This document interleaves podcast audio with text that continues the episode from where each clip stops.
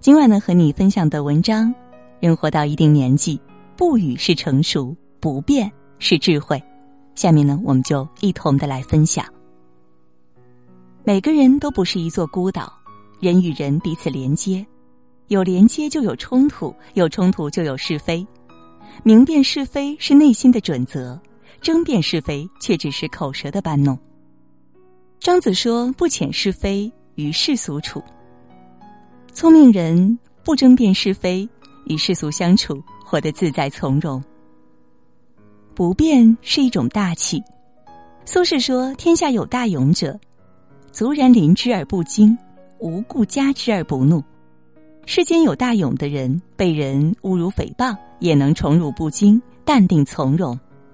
清朝有个人叫魏莲舫，他的父亲是一名医生。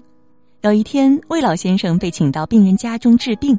他走后，病人发现藏在枕头下的十两银子没了。病人的儿子怀疑是魏老先生拿的，魏老先生不加辩解就把银子给了他。后来病人康复，在床下找到了银子，病人带儿子一起登门道歉，老先生却毫不介意。魏老先生说：“我受点委屈不要紧，让你心情安顺，快点康复更重要。”父子俩感激涕零，叩头不止。从此，魏善人的名声也传开了。古人常说“德为福寿之本”。魏老先生儿子后来高中进士，官至聂台。老先生八十岁的时候，还得到了皇帝的封诰。庄子有言：“大言言言，小言沾沾。大智慧大而化之，小聪明才会争论是是非非。人生难免会受委屈，有大格局的人不争眼前的荣辱，不在意一时是非。”遇到责难，忍辱不变，退一步让一分，用自己的力量去背负化解是非。他们内心大气而笃定，宽容而仁慈，福泽也比常人深厚。不变是一种豁达。庄子说：“夏虫不可语冰，不要和夏天的虫子谈论冬季。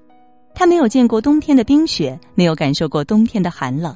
你说再多也是白费口舌。”所有的争辩都必须是共同层次的交流，层次不同，争辩不仅没有意义，还会带来灾祸。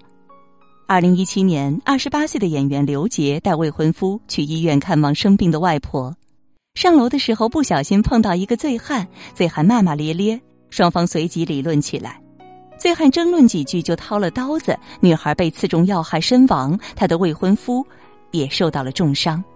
几句无谓的争执，就这样葬送了一个女孩的生命。世界这么大，什么样的人也有，不是所有人都讲道理，不是所有人都值得你去争辩。苏轼在黄州也曾被醉汉冲撞，他却毫不在意，一笑而过。狗咬了你一口，认倒霉就是了，何必再去咬他一口呢？退让不是软弱，而是一种豁达。人活到一定年纪，不语是成熟，不变是智慧。不变是一种格局。庄子说：“物固有所然，物固有所可。无物不然，无物不可。万物都是有其存在价值和依据。所谓的是非对错，都是别人强加的。一个人见识的越多，就越明白争辩是非没有什么意义。”禅师问一个年轻人：“我手里有一堆烂泥和一粒金子，你选哪个呢？”年轻人说：“当然选金子了。”禅师说：“如果你是一粒种子呢？烂泥和金子价值的高低不是看本身，而是取决于你是谁。立场不同，选择不同，是非的观念也就不同。”知乎上就有个回答：“去过一百个以上的国家是一种怎样的体验呢？”其中有一个高赞的回答是这样说到的：“懂得了这个世界上没有所谓的天然正确和绝对政治正确。”能够接受别人有不同的三观以及其延伸出来的思考方式，一个人的眼界越开阔，看问题的角度也更多元，越能包容不同，争辩也就越少。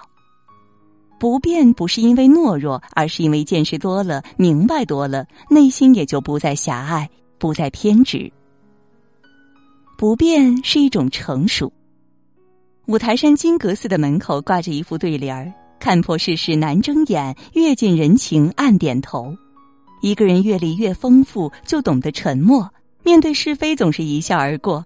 他们见识的太多，不会大惊小怪，不会固执己见，更不会在意别人的评头论足。宋朝宰相吕蒙正从小家贫，中了进士之后，因为皇帝赏识，没过几年就升任参政。下朝的时候，有人在背后讥讽他，一脸寒酸样，也配参政吗？他却假装没有听到，头也不回的往前走。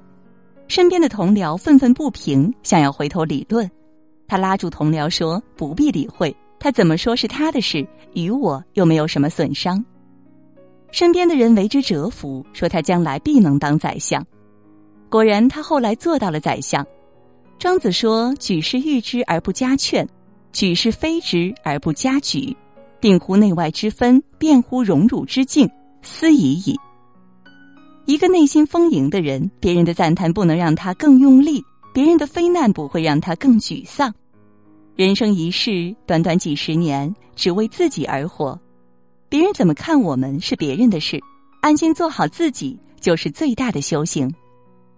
佛经有云：“不辨是非，得大自在。”人生就像水一样，越搅动越浑浊，停止搅动，才能重回清澈。不争辩，人就会少去很多的烦恼，活得自在而洒脱。与朋友们共勉。好了，今天呢和大家分享的文章到这儿就结束了，感谢各位的陪伴，我们下期再会，晚安。